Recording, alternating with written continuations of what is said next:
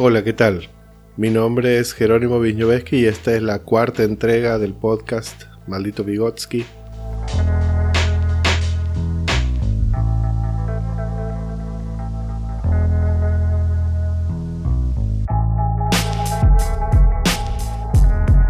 Hoy vamos a hablar de un tema bastante peculiar.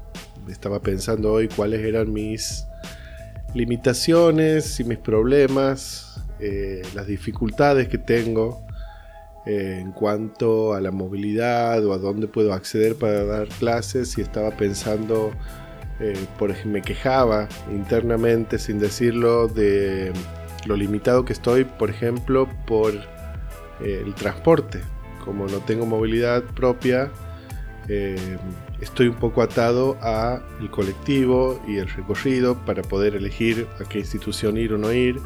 Y en eso más o menos se centra el grueso de mis problemas eh, a la hora de dar clase. Quisiera que comparemos eso con algunas cosas que le pasaban, por ejemplo, a mi mamá. Mi mamá eh, ha sido maestra toda su vida y ha terminado jubilándose como supervisora del eh, nivel primario de la capital de Santiago del Estero.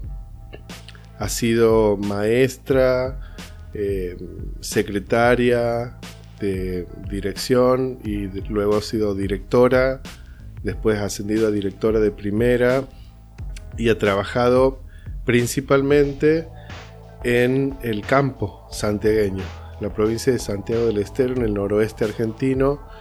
Ella ha trabajado mayormente en el interior y quería compartir con ustedes dos historias de principios de los 80 eh, que tienen como protagonista a mi mamá y a una pistola que ella tenía que portar para cuidarse en el campo de Santiago del Estero. Las dejo con el olos, olés dejo con el primer relato.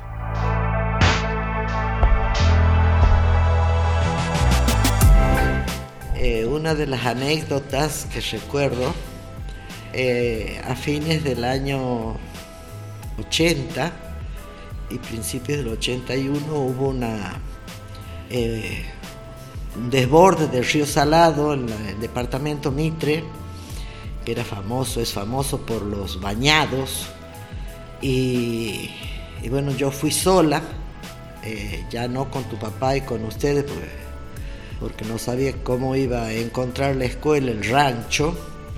Bueno, pude llegar a la escuela, pero este, digamos que el agua estaba lejos de la escuela, aparte el, rancho estaba sobre una lomadita, pero la gente me decía, señora, el agua no duerme, diciendo, avanza, avanza, avanza, y lo he podido comprobar porque a la tarde el agua estaba como a 500 metros de la escuela y cuando me levantaba la mañana siguiente la tenía en la galería de la escuela. Y después al mediodía ya tenía 80 centímetros de agua dentro de la escuela. Y yo me pasé tres días y tres noches parada arriba del aljibe, que era un aljibe rectangular con techito, porque no podía podía entrar y veía las víboras que pasaban nadando hasta que me pudo sacar un helicóptero de la gendarmería. Porque al borde del bañado el intendente de Villa Unión, cabecera del departamento Mitre, este, se desesperaba porque decía, tengo una directora dentro del agua. Bueno, llegó el, el helicóptero de gendarmería y me sacó. Como se hacía la fiesta del pueblo, obviamente. Yo voy a esa noche a la fiesta, que era cena, baile, y estaba con colegas de la escuela de Villa Unión, familia de ellos, y en un momento advierto que desde la mesa de los empleados de vialidad, unos hombres grandotes, este, me hacían cabeceada invitándome a bailar y yo no, no quería saber nada. Y así varias veces hasta que en una de las vueltas cuando miro ya veo que uno estaba enfilando para venir a sacarme a bailar y yo le digo al marido de una de mis colegas, le digo, mira, mira, ahí viene el empleado de vialidad a sacarme a bailar y él rápido se levanta, me saca a bailar a mí y el hombre, se tuvo que volver a sentarse a la mesa y qué sé yo. Pero resulta que al día siguiente tenía que ir la máquina a arreglar el camino, porque caminos mientras hubo bañado eh, se lo transitaba con caballos, con sulky. Imagínate cuando se retira el agua, eso era pozo, huella, imposible de andar en vehículo. Este, y yo no me animaba a ir sola al campamento. Entonces, ¿qué hago? Me voy al jefe de policía y le digo, mire, me pasa esto. Y anoche ha sucedido esto en el baile y la verdad que me da... No, no tengo confianza de ir sola al campamento. No, está bien señora, yo la acompaño. Y le digo, le aclaro, comisario, que yo estoy armada. Dice, ¿qué tiene? Bueno, le muestro que era una vereta chica, española, y le digo, tengo el permiso de tenencia y portación. Muy bien. Y me acompaña el comisario. Y ahí estaban los empleados lavándose la cara. Y le dice el comisario, bueno, hoy van a ir con la señora hasta Domingo de Ramos, dice, para que le arreglen el, el camino. Sí, sí, sí, dice, como en una hora, dice, vamos a salir. Bueno, dice, la señora va, va a quedarse en la comisaría y ustedes me avisan para que yo la traiga de, de nuevo aquí al campamento cuando vayan a salir con la máquina. Llegó el momento, bueno, eh, partimos. Imagínate lo que es la cabina de una máquina de esas que arreglan los, caminos de tierra. El que manejaba, un segundo y un tercero, y a mí me quedaba 25 centímetros para sentarme. Obviamente que yo era flaquita en esa época, flaca, no flaquita. Y el empleado que estaba sentado al lado mío, yo notaba que como que abría las piernas y, y me rozaba la pierna a mí. Yo ya no tenía cómo más encogerme. Entonces, y más iba la máquina a los saltos. Entonces, en un momento yo me paro, me agarro de los bordes de la, de, la cabina y me estiro hacia afuera, como quien ver el camino. Yo sabía que se me iba a levantar la blusa porque yo llevaba la pistola en el bolsillo del vaquero. Y sí, me vieron la puntita de la, de, la pistola. Yo no sé cómo se han encogido, pero no me han vuelto a rozar más. Y eso sí, llegamos a la zona de la escuela y yo le dije, obviamente, llega una máquina, en la municipalidad empiezan de la realidad empezaba a llegar la gente y le dije, bueno, por favor háganse cargo, yo no tengo más trato con la gente eh, todos se manejan con, con ustedes los de la cooperadora. Y por cierto que después el comisario de Villa Unión me comenta pues cosas que, hombres habrán llegado al campamento. Y dicho no la directora había estado armada y que esto que aquello dice no sabe dice el julepe que tenían lo que usted estaba armada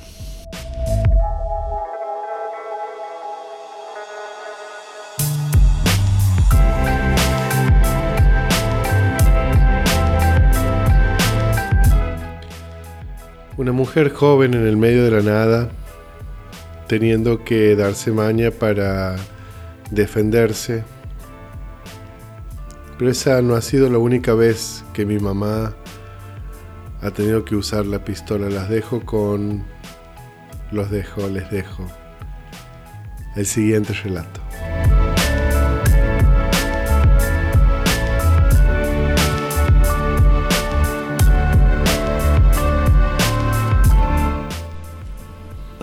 Otra historia es que, otra de las tantas historias, es que una vez pasado el bañado, arreglado el camino, en la escuela era imposible este, trabajar porque se asentó el rancho, tenía grietas de 10, 15 centímetros, estaba todo, todo mal. Entonces este, yo estaba parando en la casa de, de unos viejitos que fueron mis padres en esa zona, don Benito y doña Jacinta. Y nos reuníamos y una vecina, doña Marcela, dice, bueno, está el rancho de mis padres, este, que ahí no le ha llegado el agua, le podemos prestar una habitación para armar el aula, los padres le iban a blanquear con yeso, con todo, y, vamos a abrir ahí la escuela para que funcione ese año. Pero resulta que estaba en la zona un hermano de doña Marcela, también heredero del rancho al que íbamos a ir. Ese rancho era grande, tenía cuatro habitaciones, una a la par del otro. Como eran cuatro hermanos, para ellos era una habitación de cada uno. Y el día que me viene a buscar doña Marcela para ir a mostrarme, no estaba muy lejos de, la escuela, estaba como un kilómetro y medio más o menos. Estaba ahí parando en la pieza que a él le correspondía un hermano de ella que vivía en Pinto. El hombrecito este se iba ahí a la zona para poder tomar tranquilo porque en el pueblo la familia no lo dejaba tomar a su antojo. Este y estaba borracho.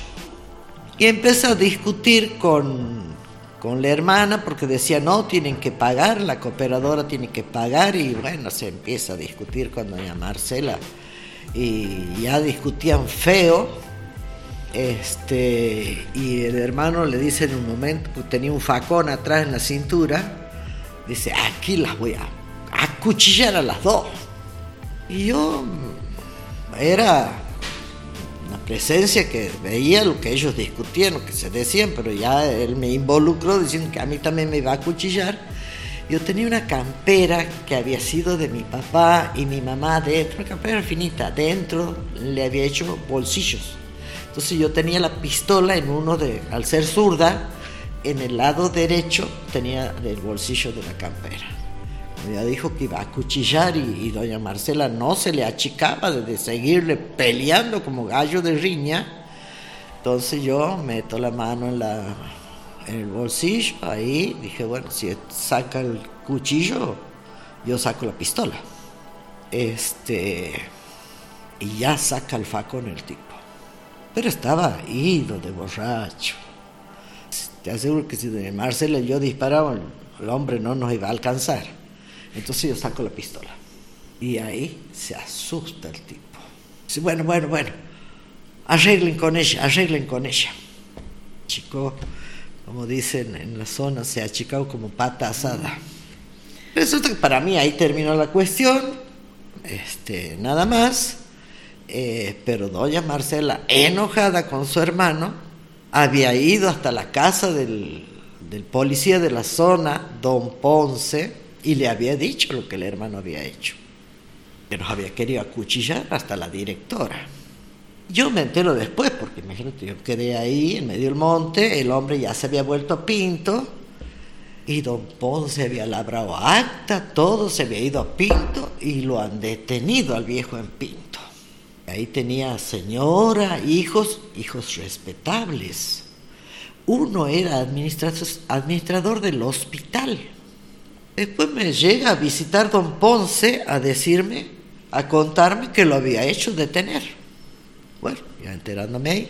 Le debe haber tenido alguna ojeriza al, al machalo que, que, ha ido al, al, jefe de policía en Pinto y lo ha hecho meter preso. Creo que lo ha tenido como 15 días preso.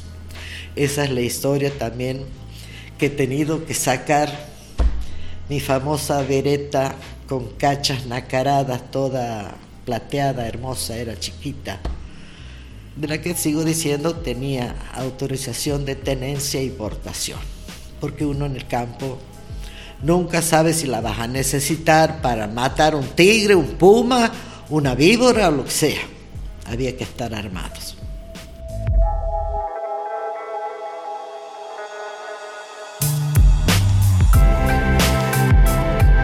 De nuevo, la intención de esta entrega era la de poner en, o sea, no poner en valor, sino poner en perspectiva eh, por ahí eh, algunas de las, del el tenor, el alcance de los problemas que algunos de los docentes tenemos.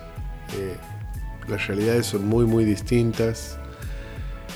Y por ahí cuando escucho que alguien romantiza la que es eh, enseñar eh, en el interior de una provincia, me acuerdo de estas cuestiones, no solamente las anécdotas de mi mamá con su pistola, sino si piensan un poco al principio, ella empieza el relato hablando de que pasa tres días en el techo de una escuela esperando que la rescaten de una inundación.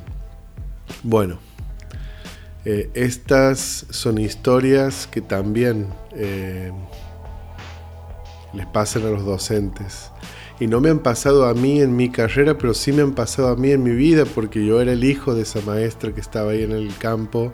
Y aunque no he sido eh, un actor secundario en estos relatos, en muchos otros sí lo he sido porque he vivido en casi todas las escuelas eh, donde mi mamá ha enseñado, incluso en esa que se inunda. Eh, he vivido ahí. Estaba en esa escuela y creo que ha sido en esa escuela que me he intoxicado con carne. Pero bueno, eh, a lo que voy es, por ahí pensemos un poco si estamos escuchando un podcast sobre educación en un dispositivo con internet, em, tal vez tal vez tengamos que pensar que tenemos un poco de suerte, ¿no? Eh, la suerte que otros docentes en otros lugares tal vez no tienen.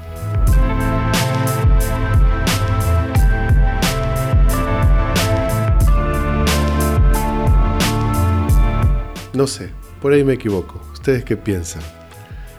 Los invito a que se den una vuelta por jerónimo.org, jerónimo.org, a ver el blog para dejar un comentario, eh, decir algo, contar algo.